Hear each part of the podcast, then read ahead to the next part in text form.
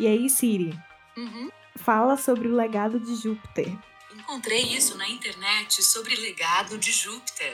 Ela não lê, ela só me entrega. Vamos ver se o assistente do Google funciona melhor. Ok, Google. Ele não funciona não, ele tá nem me ouvindo.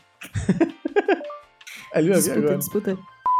Como vocês podem perceber, é tão irrelevante que até o Google conseguiu dizer pra vocês o que significa. Deixa, e deixa isso aqui, viu? Deixa isso aqui daí para as pessoas verem essa situação acontecendo. Bota uma musiquinha de. É, bastidores. Vamos tentar de novo. Ok, Google. O legado de Júpiter. De acordo com Wikipedia, Júpiter's Legacy é uma série de televisão americana de super-heróis criada por Steven S. Deck Knight baseada na série de histórias em quadrinhos de mesmo nome de Mark Millar e Frank Kitley, que estreou na Netflix em 7 de maio de 2021.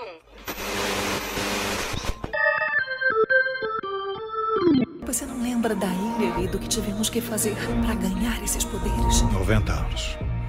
90 e o que conquistamos até agora. Você tem que ser o ideal.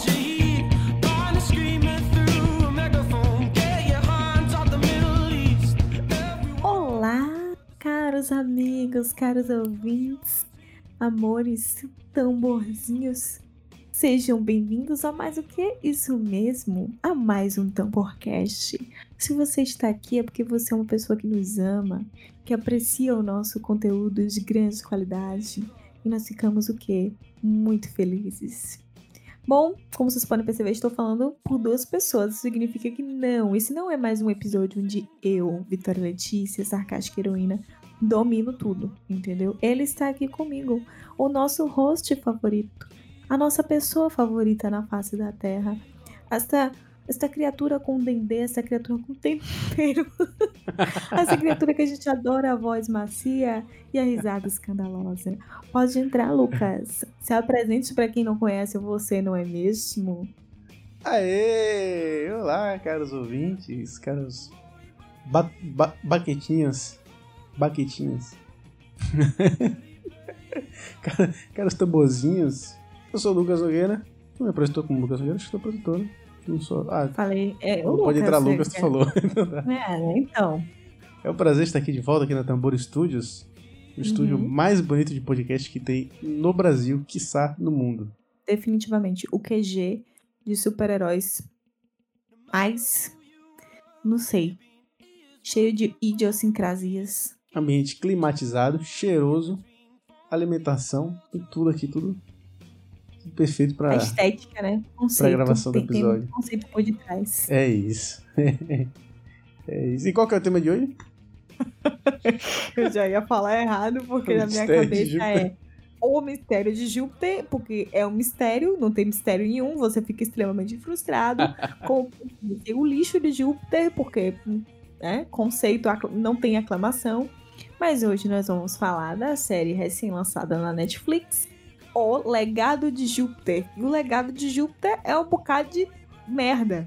Eu- eu- o hate, o hate contido na minha fala, eu não consigo esconder. Mas é isso, caros ouvintes. Hoje vamos comentar essa série, como eu estou, né, acabei de falar, recém-lançada na Netflix, O Legado de Júpiter, que é mais uma leva aí de produções é, advindas da temática super-heróis e a Netflix tentando aí disputar com as dominantes Disney Plus, né, que trouxe todos os seus conteúdos aí é, originais, produzidos aí as séries como WandaVision, Falcão e Soldado Invernal, e colocou os conteúdos já existentes, como todos os filmes de super-heróis produzidos nesses mil anos de MCU. Nós temos The Boys, que está com tudo desde que foi lançada pelo Amazon Prime, e a Netflix disse, "Ô, amados, estou ficando para trás. E deixa eu te avisar uma coisa, querida vermelhinha. Ficou mais pra trás ainda. Pois é.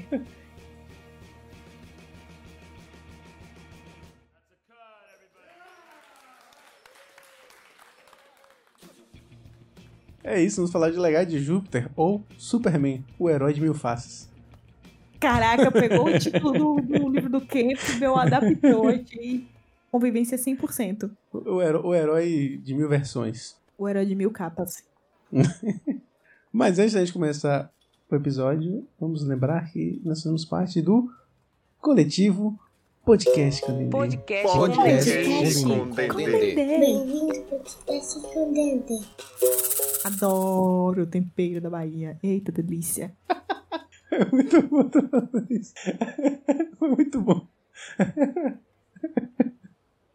Eu te- eu tenho que vender esse áudio pro governo do estado usar. A propaganda. A propaganda Quero de rádio. dinheiro. E também lembrar que sigam a gente nas nossas redes sociais, arroba Filmes, em todos os lugares possíveis que tiver rede social e que a gente tem também. TikTok, Twitter, Instagram.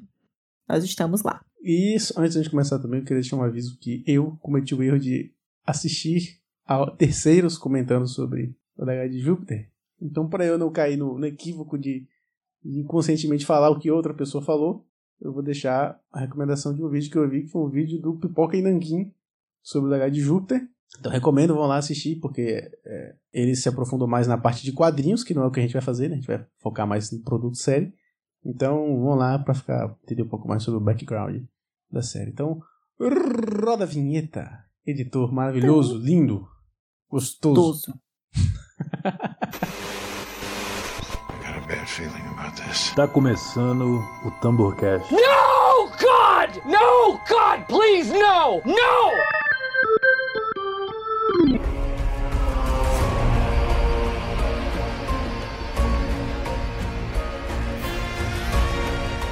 O legado de Júpiter, baseado no quadrinho. Fala, fala, fala. Você precisa soltar. Que legado de Gil tão forte. Não tem legado nenhum na série. O legado é, caraca, não façam séries. Não façam essa merda. O legado de Júpiter, eu tenho. Ah, rapaz, olhando a informação aqui, eu, eu compreendi um pouco por que que eu não gostei tanto. Que é o, produ- o, o criador da série, que desenvolveu a série para o quadrinho pra série, e que é o grande produtor da série, que é o Steven Knight. Steven the Knight. As pessoas podem conhecer ele mais recentemente. Ficou muito famoso depois que ele fez a, a primeira temporada de Demolidor. Que na verdade não foi ele que fez, né? O, o cara saiu e ele pegou os louros. Gosto muito dessa temporada de Demolidor. Não minto, não escondo de ninguém. É isso, escreveu três episódios na primeira temporada de Demolidor e ficou com todos os louros e todo mundo, meu Deus, o Steven Knight é um gênio e tal. E ele manda muito bem mesmo na primeira temporada de Demolidor, eu, eu gosto muito. Mas eu tenho uma lembrança mais específica dele, dos meus tempos, da melhor série de todos os tempos que eu assisti, chamada Smallville, As Aventuras do Superboy. Você assistiu Smallville? Claro. Eu Você- só nunca terminei, né? Porque chegou, chegou um. Assim, um momento que eu, eu era aquela pessoa que assistia Smallville é, no fim de semana, meio-dia pra uma hora, né? No SBT. É isso. Então, assim, era muito gostoso nessa época. eu era uma jovem, uma pequenina jovem. Eu ainda sou pequena, eu ainda sou jovem, mas ainda mais do que sou hoje. Eu só conseguia pensar o quão Tom Welling era extremamente gostoso. E me dava umas coisas que eu fazia. O que tá acontecendo aqui comigo? Porém, eu também tinha uma quedinha pelo. Como é o nome dele, É Lucas? Lex? Ele tem um podcast. O Lex, sim. O Lex, o Michael Rosenbaum. Ah, eu achei que eu tava errando o nome dele, eu já ia falar o Michael. Gente, aí foi ali que eu descobri que, às vezes, né, o vilão, o quase vilão, o anti-herói, não sei. Também tem um borogodó, né? Fiquei a mexida. Mas não terminei de assistir. Eu lembro que quando saiu a última temporada eu li as críticas, né? Enfim, etc. As pessoas dizem que não faz jus, mas eu adoro o menino Tom Welling, que inclusive depois vai fazer né, a participação dele em Lucifer. Então a gente tem tom- dois tons. dois tons, o Tom Ellis, que é o Lucifer, e o Tom Welling. Então o Ellen, Muito o bom. Ellis e o Ellen. Esse podia ter um programa, né? Um podcast, o Ellis e o Ellen. Acho. o- É, o Ellis, Tom Ellis. Ellis e Tom Welling. Ellis. Exatamente. Perfeito. Ou Ellen Ellis. Fica- Aí, se vocês forem, se vocês roubarem essa ideia, por favor, né? Dá um crédito pra gente, um- uma monetização. Mas eu tenho certeza que você vai lembrar de alguns episódios específicos de Smallville que fugiam completamente da, da, da órbita do negócio. Por exemplo, a Lana, ela era um personagem que do- ela aconteceu tudo que era possível acontecer com o ser humano. Ela, ficou possuída por uma bruxa, ela virou vampira, tudo que era possível acontecer, aconteceu com ela. Eu não sei. Então, assim, missão também desse ano, porque eu, eu até falei no, no nosso spin-off que vem aí, é que eu tava revendo séries antigas, né? Assim, é, tipo, Eu vi. Eu, é, Modern Family, tecnicamente, é uma série de 2009, se eu não me engano, né? Terminou recentemente. Então, assim, já, já tem um tempo. É, eu agora tô vendo The Big Bang Theory do início, porque eu não, não, não terminei. Aí depois eu vou ver Only Tree Hill. Então eu tô tipo assim, eu vou ver Smallville logo também pra entender o que Veja. aconteceu. Eu, na verdade, eu lembro que eu comecei uma maratona de Smallville, eu vi mais da. Eu vi, acho que eu vi a primeira temporada inteira, inclusive adoro aquele episódio. Aí desistiu. Eu adoro o conceito do cara olhando pelo telescópio e ele é o Superman, tá Não, ligado? com a Ele- música do Lifehouse, do Everlong. Sim, cara. Nossa, é muito boa aquela Cara, cena. Aquela É muito sé- legal. essa série ensinou uma geração a sofrer de amor. Eu tenho total É consciência isso. disso. Me ajudou a superar quando eu sofri lá com os meus colegas adolescentes que me davam fora. Muitas delas nem sabiam que eu tinha interesse. Mas. Peraí, peraí. Alô, alô, meninas que deram fora no Lucas. Poxa, Será que eu tem sei um que a barba não era tão bonita quanto é hoje. o, o- né? Ele não fica. Porque vocês não estão vendo ele, mas ele tá assim, uma vibe pós-banho, tá sensual. Poxa, meninas, tá vendo? Tira o coração do, do, do Superman. Porque Partiu o sim, coração do, do podemos jovem ter um Clark. Superman negro, tá?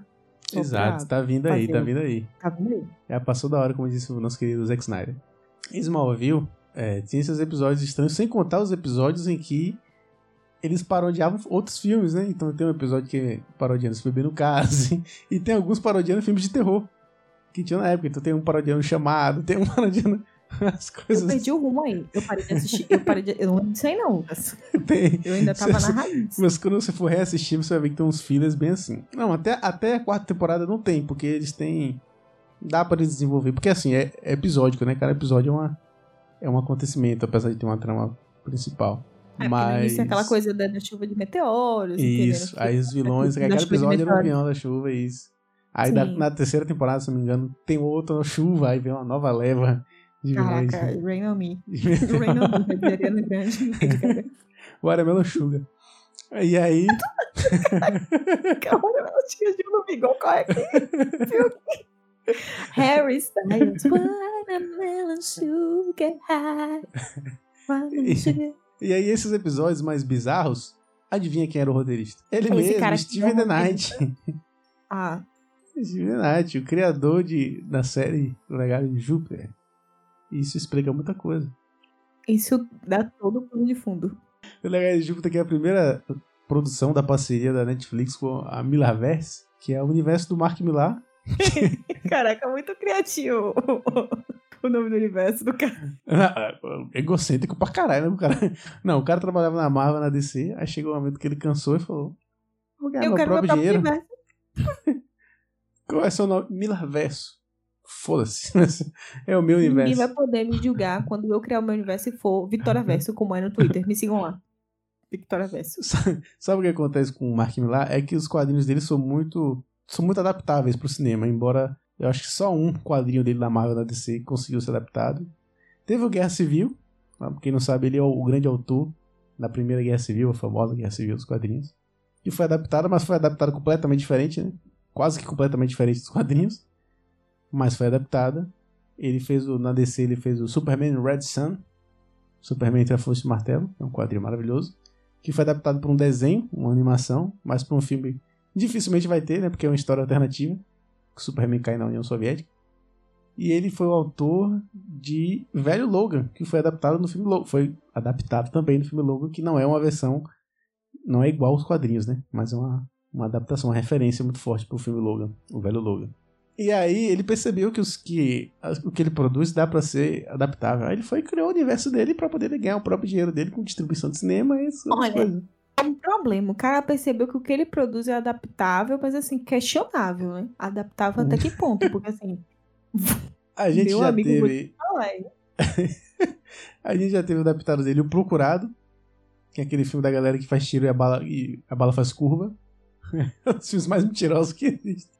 Faço Que- a mínima ideia. Eu, acho que você deve ter assistido, não lembra. Tem um coadjuvante que na época não era muito famoso, era o Chris Pratt. Chris Pratt. Ah, foi credo, por isso que eu não. O protagonista é o. McBoy. Isso, James McAvoy McBoy. Uhum. e Angelina Jolie. Olha que trio maravilhoso pra um filme. Deus, o procurado! Ah, agora eu lembrei! Caraca, eu já assisti mesmo, gente, deixa pra lá. Eu gosto do, da Angelina Jolie e do McBoy mesmo. É verdade, é verdade. Poxa, não, não, retiro o que eu disse. Eu sei qual é o filme, amigos, que eu assisti. Eu gostei quando eu assisti, porque a Vitória os- esse tamborcast todo dia me fazendo expose de eu fazer vol- eu volto atrás das coisas que eu digo, oremos. Eu gosto desse filme. É mentiroso pra caramba? É. E é justamente por isso que eu gosto. E aí no, no final, né, eu tenho um ranço disso, porque o final você fica esperando pra ver se vai ter o desfecho, e o desfecho que tem não é um desfecho, você fica muito putaço. Fica Aí você tem que ler, continuar lendo os quadrinhos pra saber o que acontece. Homem, tem dinheiro pra ficar comprando. Mas o Mark Millar também escreveu o Kick-Ass, Kick-Ass 1 e Kick-Ass 2 foram adaptados aí pro cinema, embora eu acho que o 2 não é muito parecido com os quadrinhos. Assim, adaptados naquelas, né? É, todo, toda a HQ, HQ dele tem uma versão pro- adaptada que foge um pouco do que ele, do que ele criou. Inclusive o Legado de Júpiter. né? E ele também fez o Kingsman, também é um HQ dele. Que tem. tá Vai pro terceiro filme agora, se não me engano, que estreia esse ano. Aquele que o povo mata pessoas com guarda-chuva? Isso. Que tem Caraca, aquele plano muito- de sequência maravilhoso da igreja, todo mundo se matando na igreja. Né? Cena é muito boa. Como assim? Ai, meu Deus, eu tava pronta pra falar mal do cara, mas aí o cara realmente tem umas coisas adaptáveis e boas, e agora eu tô tipo, Tem, ah, tem. so sorry. E o legado de Júpiter, se você parar pra pensar nos quadrinhos, também não é tão ruim. Ainda mais que eu descobri nesse vídeo do Pipoca e Nankin que a série, esses seis episódios, primeira temporada, nada mais é do que o primeiro capítulo do primeiro volume do- dos quadrinhos. Então significa que aquela sensação que eu citei no cast de Invencível se perpetua em O Legado de Júpiter, porque são preliminares que só fica nas preliminares. É isso. Acabou. É isso. Aquela sensação de que agora vem, agora vem, não vem. Não vem nada. Eu acabei de gemer no microfone, claro. Cara, ouvinte, me perdoe, mas você Fica aí com esse ASMR dizer. gratuito. Mas é isso. Cara, é- o primeiro capítulo O primeiro capítulo O do primeiro encadernado, se você ver o encadernado, ele é mais fino que meu dedo mindinho, assim. E Ninguém ele tá é, só o primeiro capítulo. Não é? Cara, eu vou botar aqui. Peraí, enquanto isso, eu vou botando aqui quantas páginas tem, só pra gente dar uma, uma mensurada. Vai, continua. E aí rola essa adaptação e eu. Me perdoe, eu não quero ser acusador, não quero falar de ninguém, mas eu, eu boto na conta do Steve Knight. Isso aí.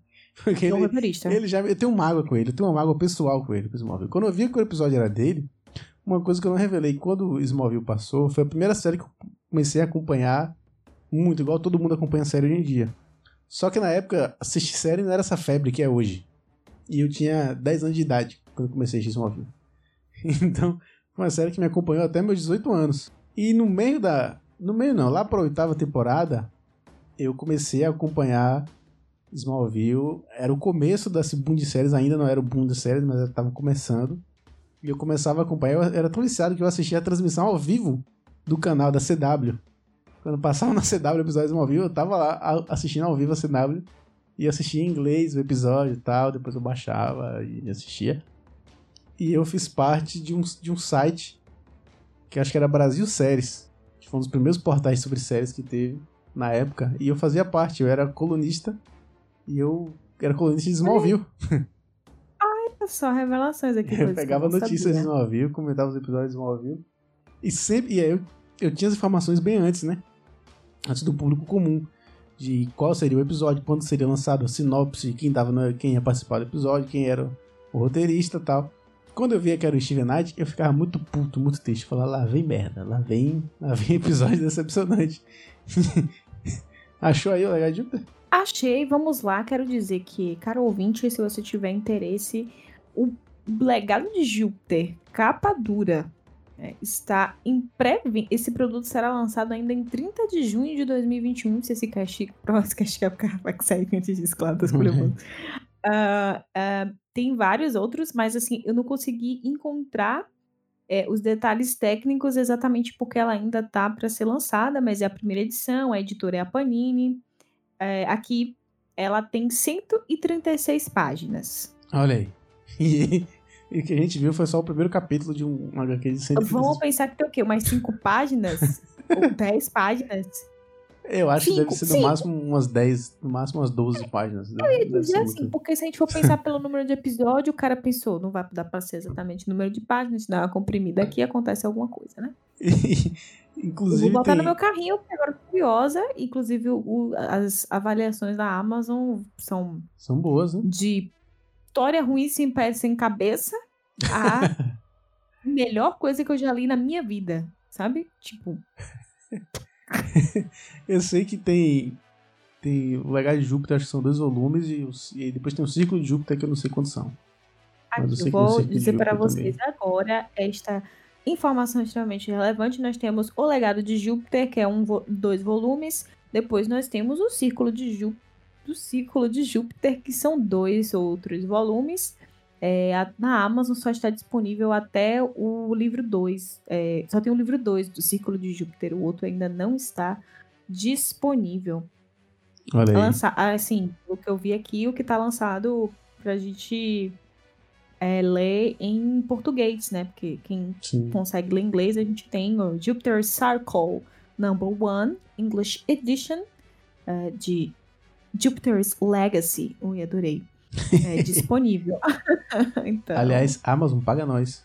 é, porque a, o Merchan, meus amigos, foi ó, babado.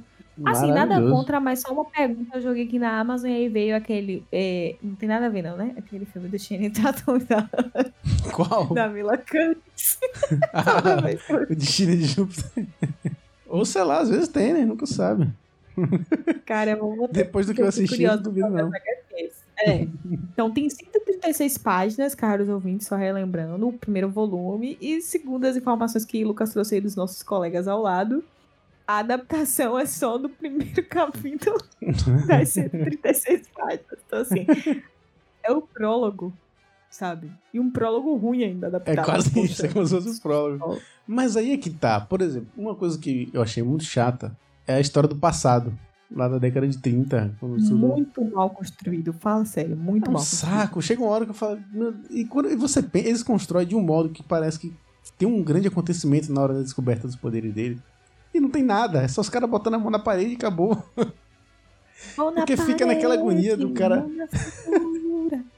Fica ali do cara esquizofrênico, vendo o, o pai morto dele o tempo inteiro. Chega uma hora que você fala, meu Deus eu não quero mais, não quero mais ver isso. Tá chato, tá chato, tá um saco isso aqui. E por 5 segundos eu achei que ninguém ia na onda do cara. Achei que as pessoas iam realmente, vamos buscar cuidar do luto dele, ele tá passando por esse processo aqui, né? De. Porque se a gente for interpretar assim, parecem muito, muito alucinações, né? Ele alucina ali o Uhum. tempo todo com aquele momento gatilho total, né? Um alerta de gatilho aqui do, da morte do pai dele, então. Se eles tivessem, sei lá, se essa fosse a história, talvez eu até me. Sabe? Uhum. desse uma. Por mais que tivesse o fundo de, claro, ele adquirir os poderes. Mas é muito infantil. É infantil, assim. Infantil no sentido de que parece um desenho mesmo, sabe? Um desenho Uhum. de. Eles descendo do céu, voltando ali pro navio. Meu amigo. A gente começou pelo fim, né? Desculpa, cara ouvinte, mas que não dá, não dá, não tem condição.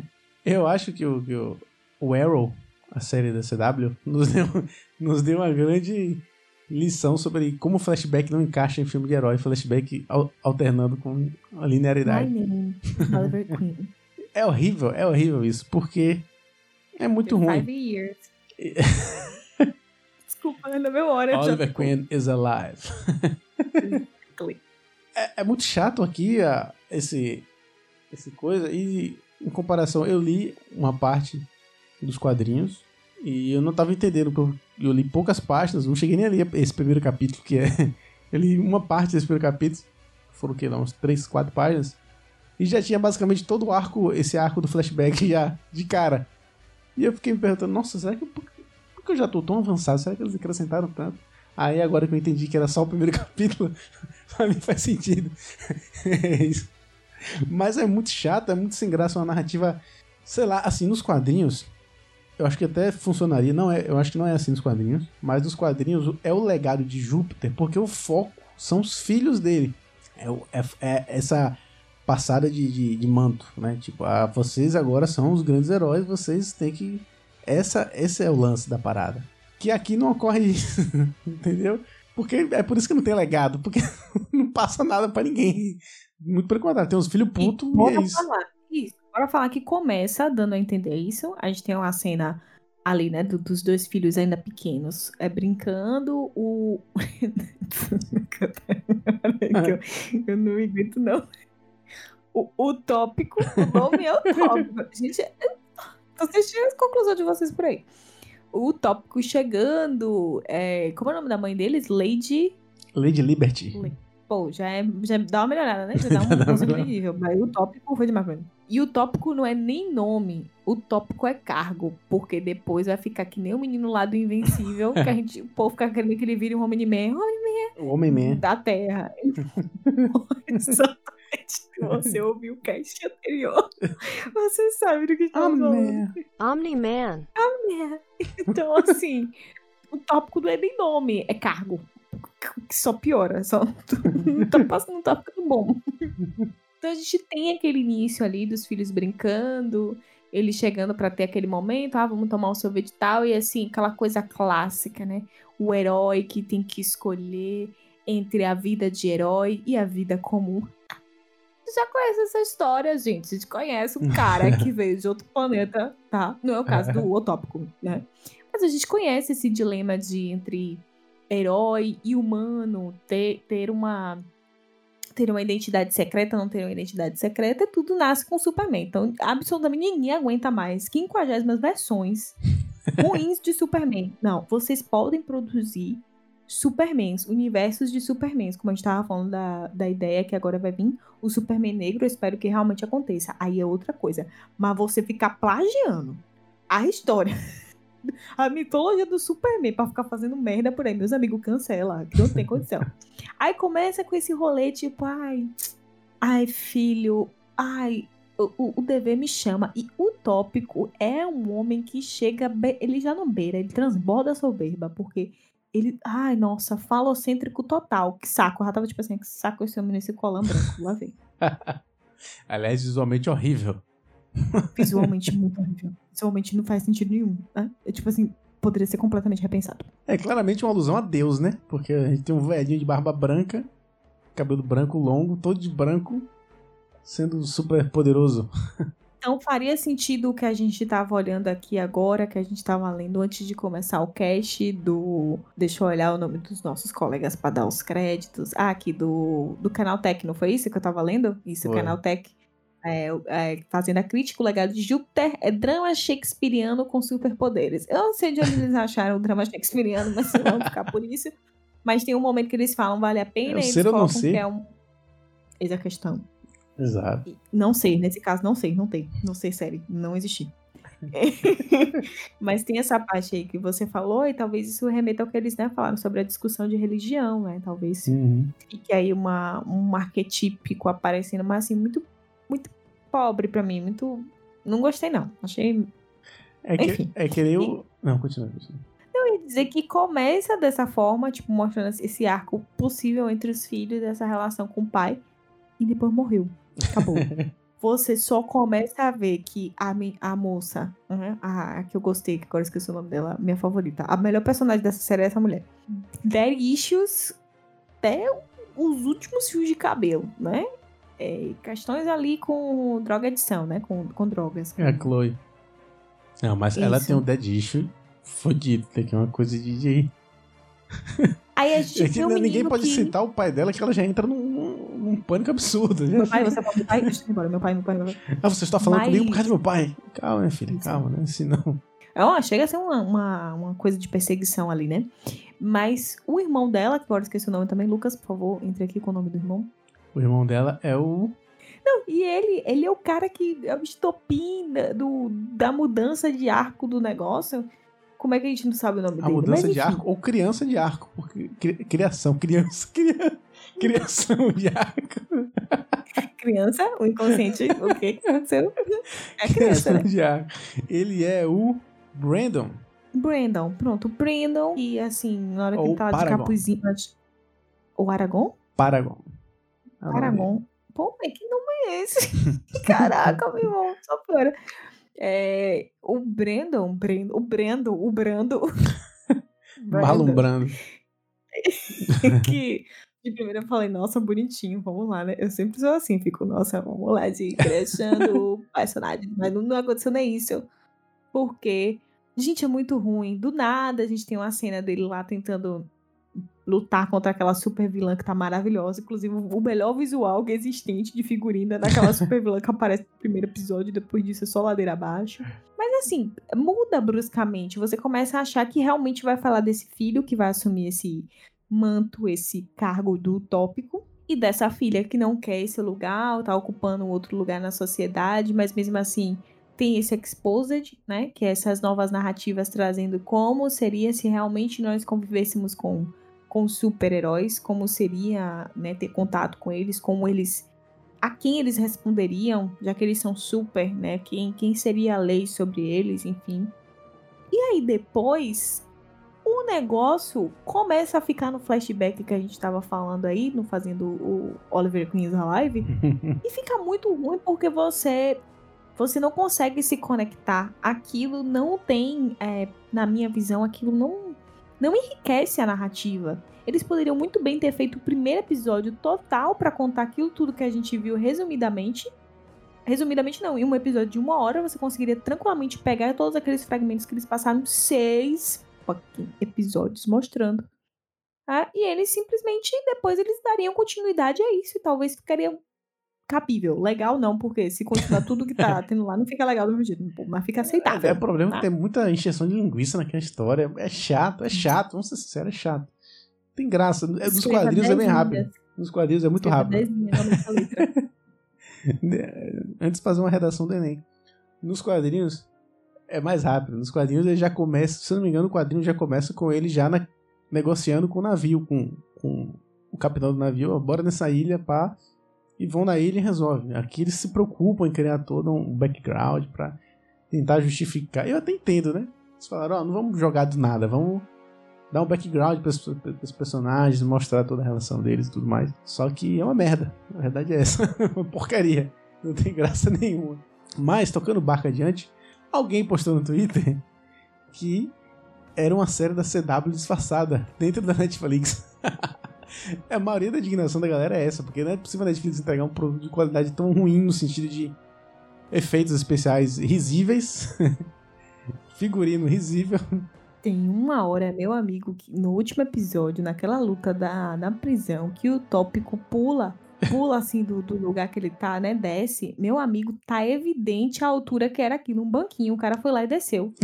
Entendeu? E eles tentaram criar uma profundidade. Gente, muito ruim. Socorro. Nem o cabelo. O cabelo dele, poxa, podia ter dado um movimento pra aquele cabelo, né? Uma coisa assim pra. Não, e, o- e o, Uma propaganda da Pantene. E o Black Star, o Black Star, o vilão, que é o- uma espécie de Darkseid, né, do, do Milaverse, que é interpretado inclusive pelo, pelo cara que faz o, o, o Dente de Sabre do primeiro X-Men. Olha aí. primeiro X-Men. E tá um bonecão de, de- sabe, de carnaval, tá parecendo o coisa daqueles filmes antigos, sabe? que age bem. Mas mesmo assim, o personagem tem carisma. Ah, o é um dos poucos personagens que tem carisma. Ele entra, ele tem pouco tempo de tela, há várias coisas giram em torno dele, mas ele faz o rolê dele. Ele lendo o livrinho dele na prisão é tudo para mim. O personagem é bom. o que, que você vai fazer aqui, seu Ah. velho chato? Ele de óculos, né? No, no- no- eu acho que é no segundo episódio que o, que o, que o clone dele morre. E a correntinha, a correntinha.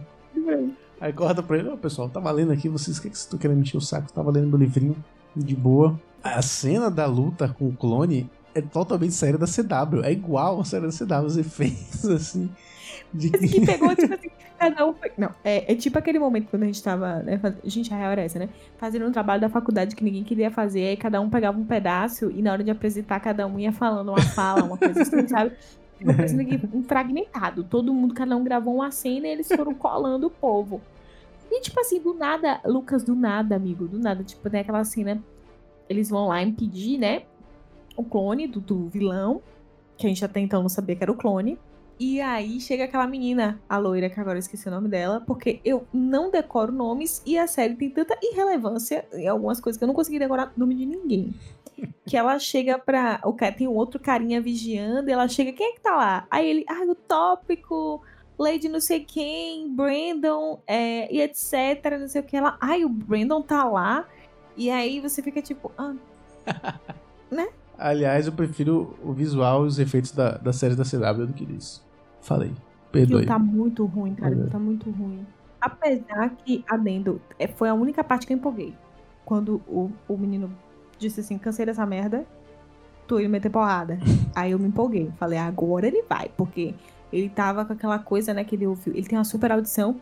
E aí ele escutou o pai dizendo, ah, ele nunca vai estar preparado, porque o pai, ele acha que só ele tá preparado, né? É só ele, ele é o bonzão. Então, assim, o tópico, o cara, pense num personagem chato. Vou logo É dizer chato, que eu mas eu preciso dizer que eu compreendo. O irmão, o irmão dele, o cara lá que mexe com a mente, carismático, viu? Mas mesmo, Bom. mesmo após o final, você prefere ele? É, eu- assim, eu não tô dizendo que eu prefiro o personagem. Mas eu tô entendendo querendo isso que dizer. Eu tô querendo dizer que no sentido da narrativa, esse personagem é muito mais É carismático. mais interessante. É muito mais Bem interessante, mais. ele é muito mais bem construído. E eu, o tempo todo as pessoas tiram sarro dele, que é tipo assim, você é o cara que só tem superpoder de mexer com a mente, o que é que você vai fazer? Você não tem superpoder igual aos outros. Ele vai lá e é banho de otário. Inclusive, o, o outro que não aparece, só aparece no flashback, também é mais interessante, que eu esqueci o nome dele agora. O George, eu esqueci qual. Fox. Fox alguma Sky coisa, Fox, né? né? Sky Fox. Sky Fox. Os... Nada mais é do que uma paródia do Magneto, né? Porque o capacete é igualzinho. não entendi. Parece também um pouco com o do, do, do maluco lá do Kick-Ass, que também é do Mark Millar. Mas tem o Sky Fox que. Eu gostei da interpretação do Matt Lanter. Matt Lanter. Mas a gente viu muito pouco, também não né? desenvolve, né? Isso também não desenvolve. A gente não entende exatamente como é que ele, ele se rebelou contra o código, porque que ele não quis mais fazer parte da, da Liga da Justiça deles. Porque pra mim é tudo Liga da Justiça. pra mim, tudo que vem depois da Liga da Justiça é uma cópia da Liga da Justiça. Vocês não, não, me, não me enchem o saco. Mas aí é que eu fico puto, porque é só o primeiro capítulo do negócio. Então, assim, tem muito mais coisa que teria que acontecer que por algum motivo. Sabe o que é isso? É arrogância. Eles deixam que. Se eles forem pegar cada capítulo do negócio desse pra transformar uma temporada, vai ter mil temporadas ruins. Ao invés de fazer, sei lá, três boas ou quatro muito boas. Eles preferem fazer um bocado de temporada, de temporada ruim. É, é uma decisão totalmente errada. Eu tenho certeza que já no primeiro volume, o arco, porque não se conclui arco nenhum, né? Também aqui. Não se tem arco, porque você não sabe o que tá acontecendo no geral, você não sabe o que está acontecendo individualmente, e você termina muito chocado porque aquele plot twist você não esperava aquilo. Eu não esperava aquilo. Isso eu quero dizer que eu vou passar esse pano pra mim mesma. Eu também É. não esperava, não. E foi o que. Foi a única coisa que eu gostei E da foi o que série. salvou. Exatamente. Foi o que- o cara que mexe com a mente salvou todo o rolê. Não menosprezem ele. Ele pisa em todo mundo. É, tanto que eu tava te falando em toda a. Durante todos os episódios que ia assistindo, não tá ruim, tá ruim. Quando eu assisti o último, eu falei, opa, agora. E não é exatamente o último, é o final do último episódio, né? Você fala, opa, agora eu gostei, agora tem uma coisa interessante. Mas, já que a gente já falou em arco, a gente pode chegar no. que talvez seja o grande foco. Que na verdade não é nem tão um grande foco dos quadrinhos, eu acho. Mas que se tornou o grande foco do, da série e me é um pouco incômodo, incômodo que é a coisa do código que eles focam muito. Eu vi pelo, pelo vídeo do Pipoque Nankin que a HQ não foca tanto na coisa do matar, como é na série. O, o lance do grande lance do código é, é mais a questão do. Que a série até aborda isso, mas a série. É porque a série pegou muito no, pé desse negócio de matar. Mas é mais a questão do se envolver politicamente. E aí também já seria outra, outra questão. Outra pegada, né? Porque tem uma fala do. Do cara que mexe com a mente, que eu não vou lembrar. Por favor, pesquisa o nome aí pra poder parar de chamar ele assim, nunca te pedi nada. É o. que ele tá conversando com o tópico e ele fala. ah, é, ele fala assim, sentado né, naquela mesa, naquela tábua redonda deles. É, ele fala que gostaria de ter se envolvido mais na questão da Segunda Guerra, porque eles, eles estão ali há muito tempo. E eu tinha entendido naquele discurso que era muito mais uma questão de posicionamento mesmo político. Nesse sentido do. Qual é, o, o- qual é a perspectiva? Ele falou assim: nós acho que os tempos mudaram e nós precisamos nos posicionar mais. Aí eu falei, poxa, será que vai ter uma discussão aqui do que seria esse posicionamento político? Só que tem. Tem levantar uma bandeira, que aí você vai falar mais do que eu, porque foi você que jogou o negócio na minha cara. É, mas não desenvolve. Não tem contrapartida. Não tem, tipo assim, o porquê sim ou um porquê não, ou um porquê a gente deve pensar nisso, porquê a gente não deve pensar nisso. Só tem uma panfletagem contra o código o tempo todo. É isso. E naquela fala eu achei que. Eu falei, poxa, legal, vai ter um insight, porque é no segundo ou no terceiro episódio, se eu não me engano, que rola essa fala, né? Eu falei, poxa, então assim, ele tá falando de, de questões de que não é apenas um heroísmo de vir quando tá acontecendo alguma coisa e salvar. É um se envolver com a sociedade com qual você habita, com a qual você é o herói. Mas não tem. Meus amigos, isso Uhum. foi eu, né? Mas não, tinha, não tem isso. Então, E peca o, total nisso aí. o nome dele é Onda Mental. Muito ruim, vou continuar falando do cara que mexe com a mente. Onda Mental. Onda Mental é horrível. Ele. É, tem essa questão. Nos quadrinhos é, é, é muito mais mesmo esse lance mesmo de ah, a gente. Guerra Civil, né? Que o Mark Millar já tra tratou na Guerra Civil. Os heróis é, devem se envolver nas questões políticas, em, em questões. é, enfim, resolver os, os problemas do mundo todo, assim. é, eles até citam na série, né? Bomba atômica, é, Segunda Guerra Mundial, essas coisas que eles poderiam, talvez, ter o poder para evitar. é, evitar, entre aspas, né? Porque o conflito continuaria, só teria alguém impedindo eles de lutar. Mas o Rod, as coisas iam continuar existindo. E a série foca muito nessa coisa do matar, matar, matar e ridicularizar o personagem principal por ser contra matar. Entendeu? Assim, é, eu entendi, depois que eu associei mais aos quadrinhos, qual que é o objetivo. Não é ridicularizar ele por só matar. É ridicularizar ele por Por não matar, né? é, por não matar. por ser contra matar. Mas pelos conceitos dele de heroísmo talvez estarem ultrapassados.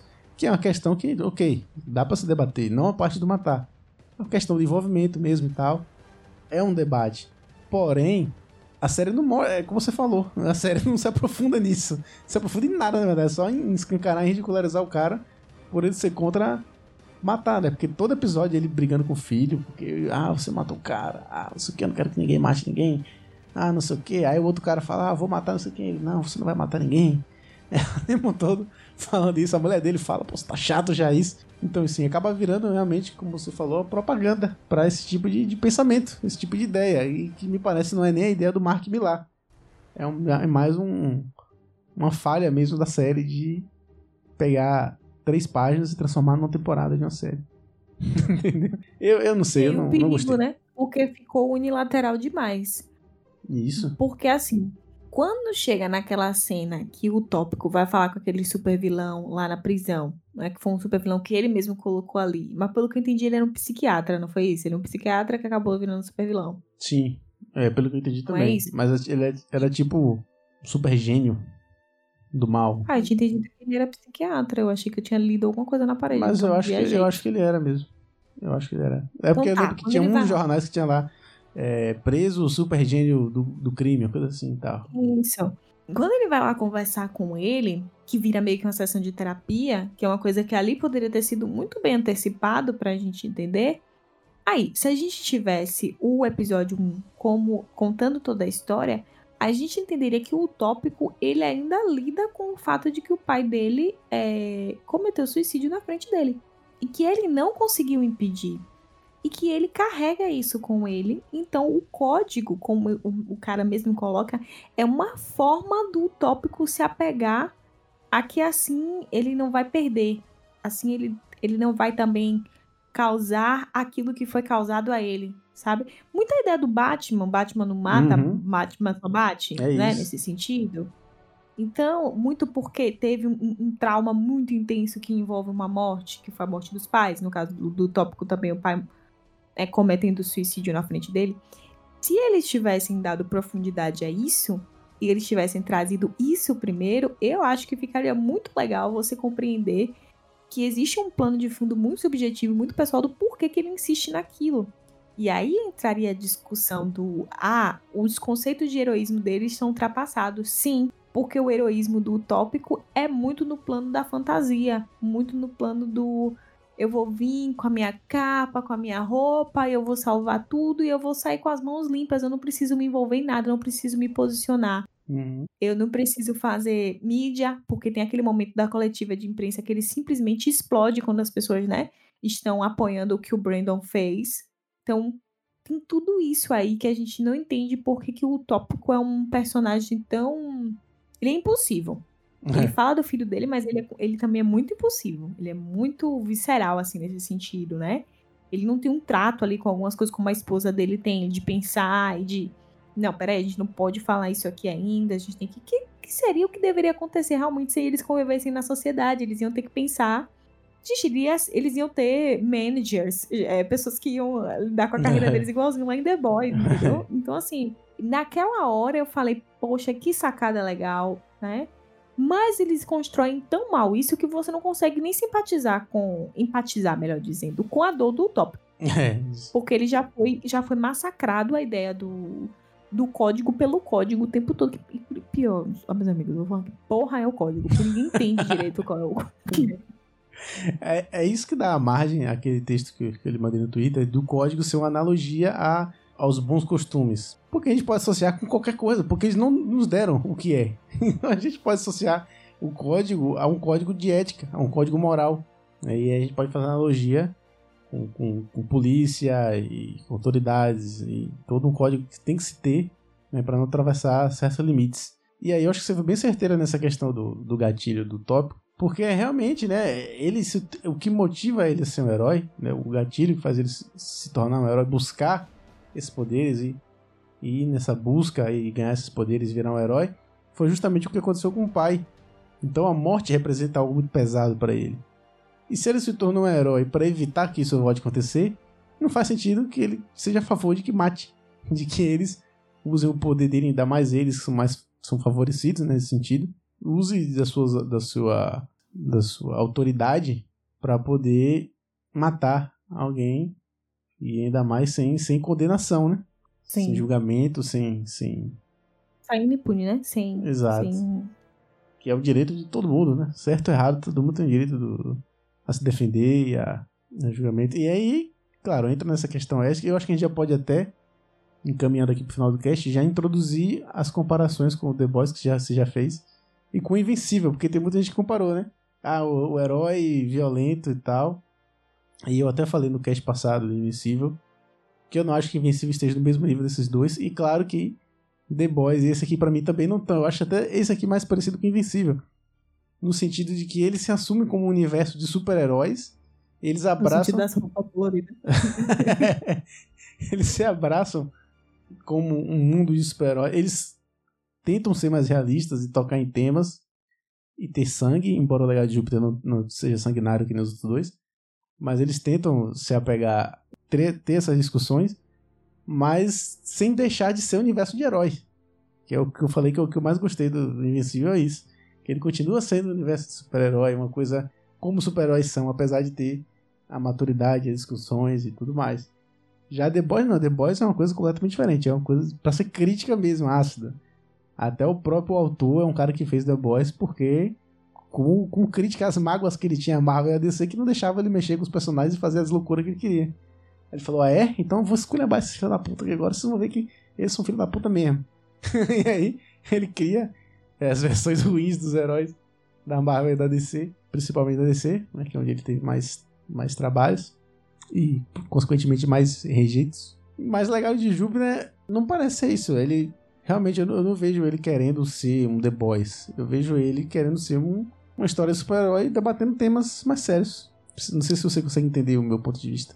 O que eu quis Não, dizer. eu, eu consigo, assim. Eu concordo. Acho que se, se eu fosse fazer um ranking, seria The Boys, Invencível e por último.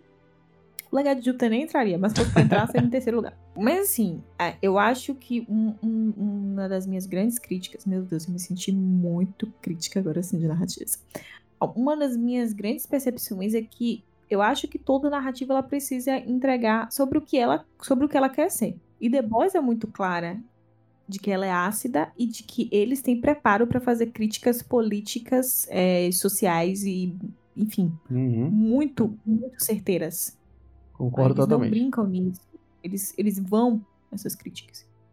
Invencível também tem, mas elevado ainda mantendo essa categoria de ter o heroísmo, como você falou. Mesmo assim, ainda é mais maduro do que o Legado de Júpiter. Porque o Legado de Júpiter joga muitas coisas que eu acho que seriam muito interessantes de trabalhar. Então, assim, como é ser filho de um super-herói? Porque a gente vê que tem impactos diferentes no Brandon e na Chloe. Brandon quer porque quer ser o pai. E no Marquinho Invencível. Isso, isso, é. Que a gente falou no que eu falei no cast passado, como é que vai ser o Invencível não querendo ser o pai dele. Brandon, talvez em algum momento dessa segunda ou outra. Jesus, vamos de cancelamento, amém. É. Não sei se eles vão desenvolver isso, né? O Brandon se descolando dessa imagem do utópico. Mas é a Chloe. O Brandon, ele tem até um momento, né, que você sente que ele sente um peso. Ele quer ser super-herói, é o que dá a entender que ele quer ser super-herói, quer ser um super-herói grande.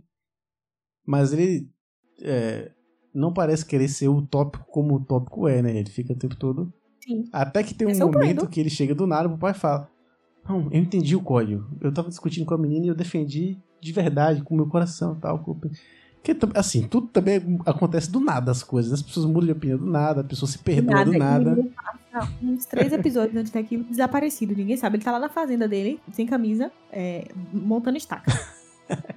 e do nada o menino volta. E assim, é, é, a Chloe, pra mim, foi minha personagem favorita, porque eu acho que tem muita. muita. Eu gostei da interpretação dessa atriz, eu, go- eu gostei do que ela entregou.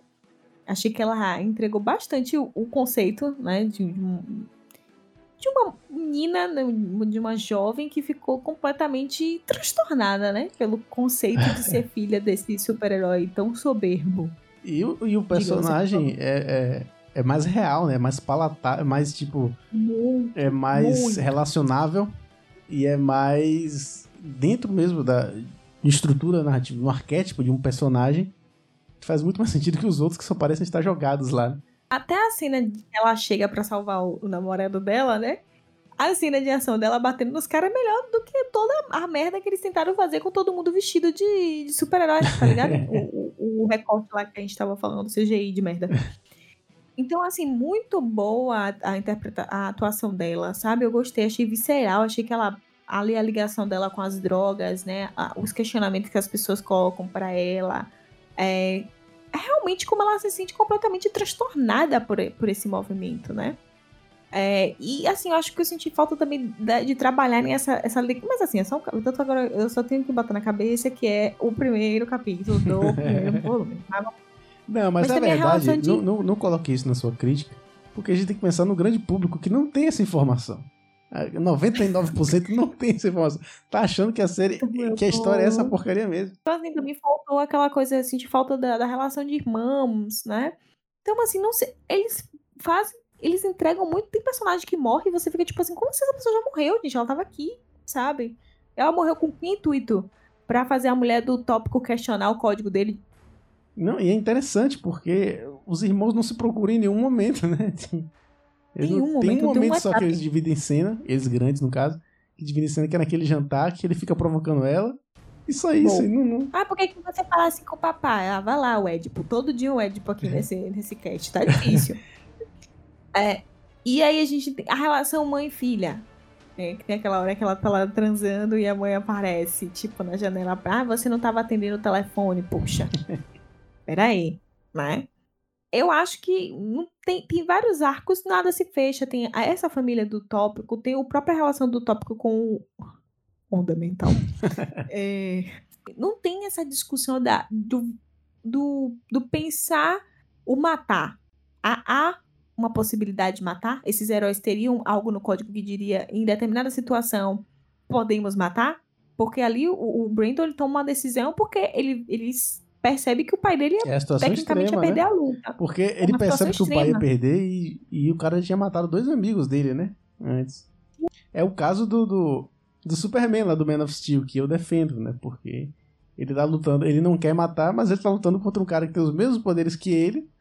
E o cara tá disposto a matar. O cara falou: Ó, se você não me matar, eu vou matar todo Ou você deixa eu dominar isso aqui, ou eu vou matar todo mundo até você. E qual, que opção que o Superman tem? Me diga aí que opção que ele teria. O que, que ele ia fazer? Ele ia ficar lá uma hora conversando com o cara, tentando convencer um cara que tá pensando só em matar? Não, não faz sentido. A opção que ele tem. Não, não, tô, não tô querendo dizer que entrar em juízo de valor, se é certo ou errado. Eu tô dando o ponto de vista do Superman. Que aí é, é o caso do, do Brandon também, né? Que era a situação que ele tava vendo ali. É isso, a gente não tá aqui pra falar se é certo ou errado, se heróis deveriam matar ou não matar. Mas se bem que no cast do Snyder Cut eu disse que era pra Mulher Maravilha meter a porrada mesmo no povo e acabou, né? Aí entra a questão do, do né, o, a- o background dela. Ela é uma guerreira que ela só conhece guerra. Então, assim, ela é de uma raça que é feita para isso. Então, Mas ela é feita de amor, aí o povo ficou. Mas enfim, voltando. É, acho que também é muito a reação do Brandon a ver dois amigos morrendo também, como você comentou. E o, o pai dele, o tópico, tem uma reação de longa duração à morte do pai dele. Então ele não poderia pensar, poxa, o meu filho viu dois amigos, um amigo que inclusive ele era padrinho das filhas. Então assim, não era qualquer coisa. O Brandon não era qualquer coisa ali né, nessa situação. Então, é, é, não é para dizer se é certo ou errado, mas por que não há essa discussão? Ah, só ah, você não deveria matar, você tirou uma vida. Uhum. Em que circunstância você tirou? Porque foi o que você estava falando no início. Todo mundo tem o direito do julgamento, né? Sim. No sentido. Aí aí. Esses heróis iriam a julgamento como é, alguém comum que comete um crime? Aí entra uma- um barra dentro aqui, um parêntese. Se eles são super, como é que eles vão ficar presos? Eles não vão sempre dar um jeito de fugir? Tem isso, né? Como, como é que como é que esses heróis vão seguir uma conduta, uma ética, se eles são super? Ah, Essa é justamente a grande questão que o Mark Millar leva nos quadrinhos e que a série não consegue adaptar. Sim, mas que eu tirei das entranhas do meu coração por algum motivo e interpretei isso. Não, você, você é demais, você é, é sarcástica semiótica. Adorei. Minha próxima graduação é publicitária. É, Vitória, me responda uma coisa. Você aguenta mais uma adaptação do Superman? Caraca, eu só lembro, né, que a gente tava conversando, que eu tava lendo aquele livro do Grant Morrison, Super Deuses, e aí ele começa falando primeiro do Superman, e aí ele fala de quando os dois, que eu não vou lembrar os nomes deles, mas se você quiser citar, fica à vontade, que eu sei que vocês precisam. Jerry Siegel e Joe Shuster. Sim, nesse sentido de que, tipo, nem eles conseguiram, porque eles tentam criar um herói depois, então nem eles conseguem repetir. Os caras criaram o Superman, mas nem eles conseguem repetir a fórmula. E é por isso que se cria o Batman. Porque o Superman, como um herói é, solar, um herói da luz, um herói, um herói que está, inclusive, né, o tempo todo nessa. Tudo dele é nessa perspectiva. né? Então ele precisava ter a sombra, ele precisava ter uma, um oposto. Então o Batman é o oposto, sendo um herói da noite, né? Um herói mais dark, né? Não é à toa, né? Que ele é aquela figura. Então, assim, não se criou algo igual a ele. A gente pode dizer Sim. que o Superman é, é ele que define o gênero, que define tudo. E tudo advém do. Superman. E todos os heróis são variações do Superman, a gente pode dizer. Mesmo os que não têm poderes, Exatamente. como o Batman que você citou. Isso, é isso que o Grant Morrison vai colocar nos- no primeiro capítulo, assim, desse livro dele, do, do Super Deuses, né? Ele vai falar isso, que o Superman, ele define, ele dita o que vai acontecer depois, então ele dita até hoje. O que entra muito no fato de, por exemplo, a Mulher Maravilha, ela dita as super-heroínas que vêm depois Uhum, dela. com certeza. Apesar dela não ser a primeira super-heroína, existem outras super-heroínas que aparecem, mas são muito irrelevantes ao que ela consegue, o movimento que o William Armstrong consegue fazer com a Mulher Maravilha. Então ela dita o que vai acontecer depois. A mesma coisa com ele. Então eu não aguento mais, meu povo. Assim, no sentido de que no Superman é um arquétipo. Ele é a representação master do arquétipo do herói. Do herói, assim, puro, né? Porque existem heró o herói, ele tem vários arquétipos dentro dele, mas tem o arquétipo do herói, que é essa coisa do heroísmo, do vir salvar, das representações. E o Superman ele foi criado em um momento ali também para transmitir, como o Capitão América, enfim, etc, momentos, né, de crise, de guerra e ideais. E eu fico assim, não chocada, porém é interessante a gente fazer essa reflexão de que uma série em 2021 com o teor do legado de Júpiter, com todas as questões de armamento, violência, enfim, etc., que a gente vive tanto no Brasil, mas como é uma série estadunidense, como nos Estados Unidos, e você polarizar uma discussão, o que, que você está querendo fazer com, a com essa narrativa, né? O que, que você está querendo entregar com essa narrativa? Poxa, eu falei muito bonito Nossa, agora. falou, falou muito É, bonito. Inclusive, me deu uma. A sua fala me deu um estalo aqui. Eu acho que a gente pode até encerrar o episódio com esse estalo. Muito bonito. Caraca, achei Que é. Depois de a gente falar do Superman, me deu, me deu até uma emoção, porque o Superman, é, como a gente falou, é o maior de todos. Né, é um grande herói. E ele representa muita coisa. É, a, a simbologia, o que ele quer ser símbolo, que é essa coisa da, da paz, do ideal, do homem ideal. É, que não, não que a gente queira ser o ideal, mas que a gente tente ser sempre melhor em tudo, em várias coisas. Que a gente tem esperança, que a gente sabe todas essas coisas que o Superman passa. É, não à toa já ocorreu um episódio do Superman salvar uma, uma pessoa que. Isso é uma história real. Uma pessoa queria cometer suicídio na vida real. E ela foi ler um HQ do Superman, um HQ do Superman que o Superman convence uma pessoa a não cometer suicídio, um argumento, e a pessoa desistiu. Quer dizer, um personagem que não existe, ele salvou uma vida de verdade. E eu fico arrepiado quando eu vejo isso. Então, assim, é um personagem que tem esse simbolismo E que ele caiu, ao longo do tempo ele caiu, né? Desde os anos 90 pra cá ele caiu em moral, em popularidade. As pessoas foram gostando mais de outros heróis e tudo mais. Ele caiu em popularidade, até porque ele é um arquétipo inalcançável, portanto, irrelacionável. Não dá pra ninguém se relacionar com o Superman. Porque ele é um super poderoso, bonitão Ele é das solar, né? galáxias. O sol, você não consegue olhar pro sol por muito tempo, porque você, você ofusca a sua visão, né? É isso. E aí ele foi perdendo moral, o cara ridicularizado pela cuequinha, né, e tudo mais, pela roupa dele. E eu acho que a gente tá prestes a ter um novo Superman. E eu falo novo, o Michael B. Jordan, mas mesmo se continuar o- Henry Cavill de repente ter os dois Superman, ou, enfim, que se continue, que, que tenha só o Michael B. Jordan, mas o, a- o personagem em si, independente de quem, de quem veste, a gente tá no momento ideal para ele voltar com tudo porque a gente tá vivendo justamente esse momento que as pessoas cansaram de super-heróis, inclusive os da Marvel, e estão preferindo essas versões mais realistas, mais sérias, mais brutas. Né? Do cara mal, do babaca e tudo mais. E você trazer de volta o Superman como um símbolo de esperança e um filme coloridão, claro, com uma trilha sonora foda, eu acho que seria impactante, assim, pro gênero de filmes de super-herói no momento. Eu acho que seria um respiro bacana você trazer um cara. Eu acho que seria muito foda. Também acho, assim, eu tava pensando nisso. é, Acho que a gente chegou a comentar no cast de Invencível, não se eu comentei, vou comentar de novo. O que é que tá acontecendo coletivamente que a gente tá preferindo essa, esse heroísmo mais real? Não é uma questão que não possa ter realidade, mas até que ponto o tempo todo uma ficção que fala da realidade e tem hora que pesa muito. Pesa muito, por exemplo, The Boys não é uma série que eu consigo fazer uma maratona, porque você ass- assiste um, dois episódios, você- você- sua cabeça explode. Tem que tirar um. Tem que dar um respiro. Dá um respiro. Então talvez a gente esteja realmente precisando desse ser alienígena, né? Que o, o Superman é de outro planeta, querendo ou não. Mas que está disposto a, a estar conosco e, e mostrar esse lado mais solar das coisas, né? Claro que eu acredito que quando vier uma versão dele, vai vir uma versão que ainda bebe de alguma coisa muito real. Mas eu sinto falta é, é, disso é, se eu não me engano, o Campbell vai falar isso quando ele fala dos mitos, da, da mitologia. Que uma sociedade que a ciência ela tem lugar, ela precisa existir. Isso é evidente. Mas uma sociedade que não dá lugar ao simbolismo, à mitologia, a uma parte que é mais arquetípica, ela também adoece. ela também não, não é salva de uma, de uma outra forma, de um, de um outro aspecto. Então essas Concordo. duas partes precisam coexistir, né? Eu gostei muito dessa sua colocação. Então, eu fico pensando, porque a gente tá com uma leva de narrativas que são essa coisa muito visceral e muito violenta. Uhum. Não que a gente não tenha violência nos cinemas, a gente sempre teve violência nos cinemas. Não é que a gente não queira que heróis ou heroínas não matem, não é isso. Sabe? Mas é, existe uma coisa na, na, na psicanálise que o povo sempre fala, né? Que é importante voltar a Freud, porque Freud foi o, o fundador, o criador.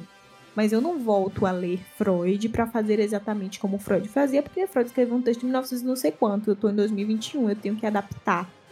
Mas eu fico pensando o quanto a gente, né, os roteiristas, enfim, as pessoas que estão produzindo, precisam talvez repensar em voltar-se para a origem dos heróis e das heroínas. Porque, por exemplo, a Mulher Maravilha, depois que o Manston morre, né, e morre tanto as duas mulheres dele também falecem, passa de mão em mão a Mulher Maravilha. Então ela vai perdendo algumas essências, algumas coisas que às vezes eu fico pensando, não seria interessante a gente olhar o que, que o cara um- queria com a heroína um dele? flashbackzinho, olhar atrás.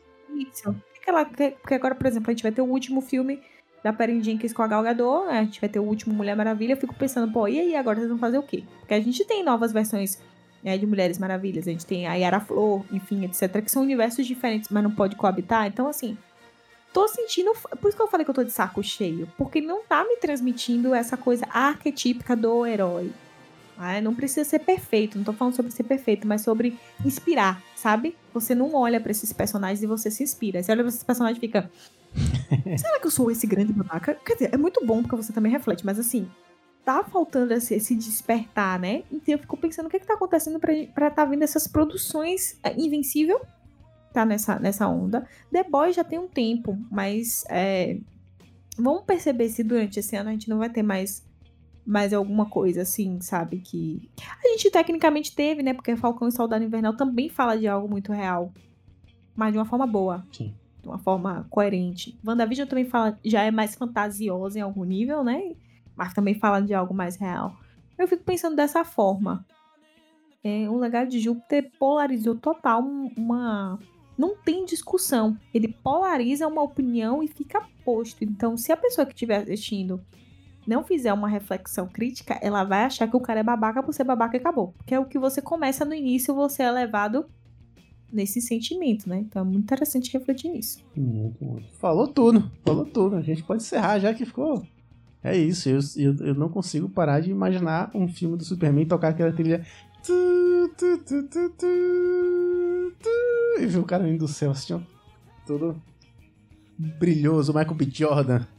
Malhado, Ai, B. brilhoso, vindo e salvando amor, alguém. É, é muito foda, é muito foda, foda. Salve-nos, salva-me, já dizia RBD, desse vazio, Michael B. Jordan. Eu não lembro como é essa música, não. Eu assisti a Rebelde Escondido.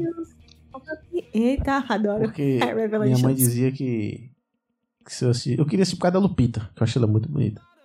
Maite Perrone. E Maite Perrone. E minha mãe dizia que... Minha mãe falou que na igreja falou que os jovens estavam ficando rebeldes porque estavam assistindo uma novela chamada Rebelde. Eu sou Curi- Detalhe, hoje em dia minha mãe é a maior fã de Rebelde que tem. Assistiu quando reprisou no SBT, assistiu a da Record, ela sabe tudo. E ela segue os, Vem ela aí, segue os atores. Aí, tá vendo? Vem aí, Netflix. Ela assistiu a live? Ela assistiu Não, a live que teve? Eu vou de- proceder de Rebelde Pô, pra ela.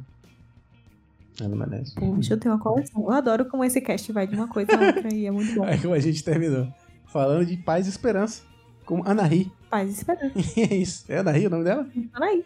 Anaí. Anaí. Anaí. Anaí. E aquele cara que, que faz a série do Exorcista, que inclusive tem o Onda Mental também na série. Olha aí.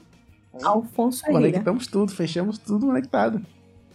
Poxa, o inconsciente. Olha, foi tudo. Muito obrigado, caros ouvintes.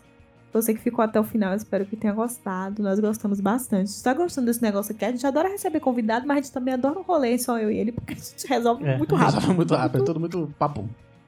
E- Muito fluido. acabou. Mas voltaremos a ter convidados, não sabemos quando.